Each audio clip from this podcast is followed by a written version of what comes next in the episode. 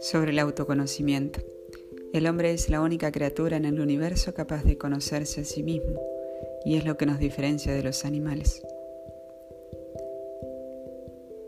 A veces somos conscientes de las faltas y errores de nuestro prójimo, pero nos cuesta mucho reconocer nuestras propias faltas, fallas y debilidades. Por eso puede pasar que a veces tratemos de tapar nuestro propio autoconocimiento con el activismo, haciendo muchas cosas, y no dejemos espacio para el silencio y la reflexión. Pero es necesario que para ser felices nos conozcamos interiormente. Ahora bien, nadie puede conocerse a sí mismo sin tener una referencia exterior a uno mismo. Así como no podemos decir si nuestros relojes adelantan o atrasan si no lo comparamos con otro reloj.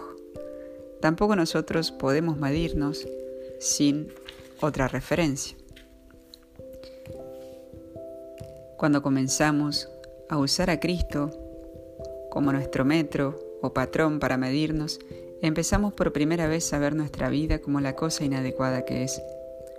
Un cuadro mal alumbrado puede parecer perfecto. Una iluminación fuerte sacará a la luz sus defectos.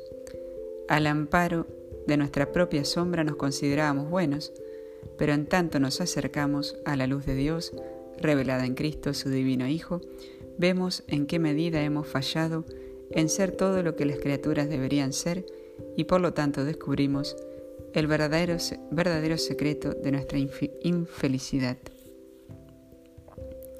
El autoconocimiento requiere que descubramos nuestra falta predominante, el defecto particular que tiende a prevalecer en nosotros y que afecta nuestras simpatías, nuestras decisiones, deseos y pasiones.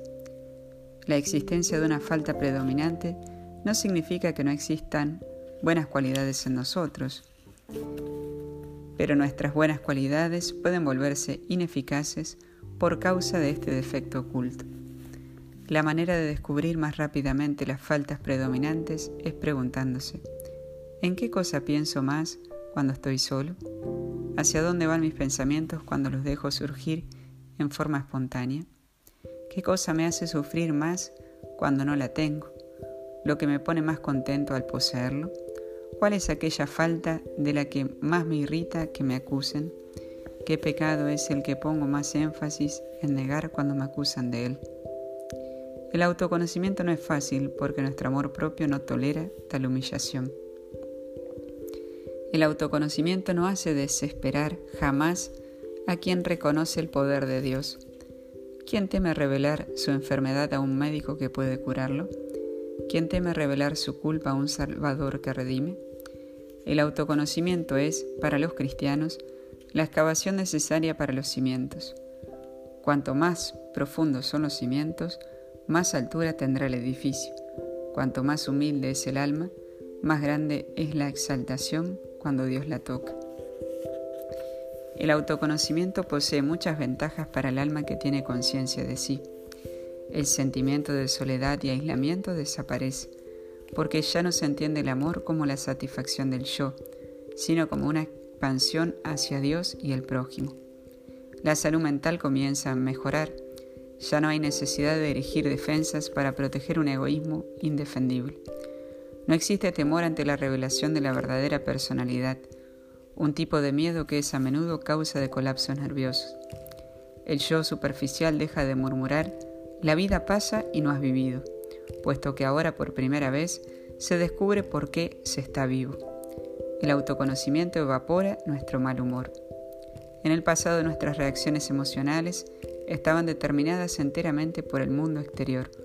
Un día lluvioso, un trabajo desagradable, una visita inesperada, nos perturban por completo y nos quitan la paz, porque no poseemos el autocontrol.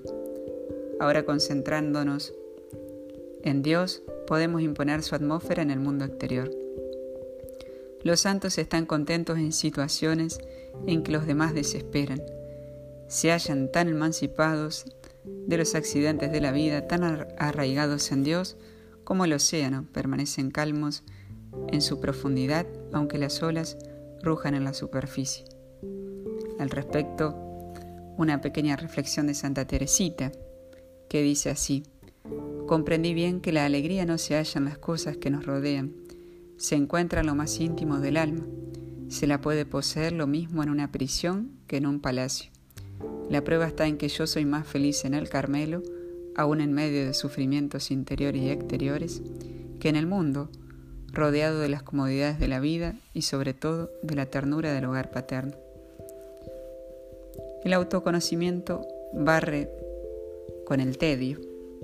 El autoconocimiento nos vuelve a sí mismos más activos, una falsa visión de la vida paraliza la acción. Pero cuando encontramos el objetivo de nuestra vida, cesamos de construir defensas, nos volvemos menos susceptibles y tenemos al otro más en cuenta.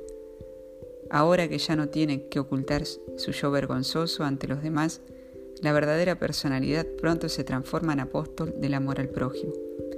Tan pronto como advertimos nuestras propias fallas, nos volvemos de inmediato sensibles a las necesidades y pérdidas de los demás y las sentimos como propias. Ya no hay necesidad de excusarse por lo que somos. Cesan los esfuerzos por engañar a los demás con el fin de que piensen que somos mejores de lo que en realidad somos. De esta suerte estamos libres, libres para comenzar a vivir una vida consagrada.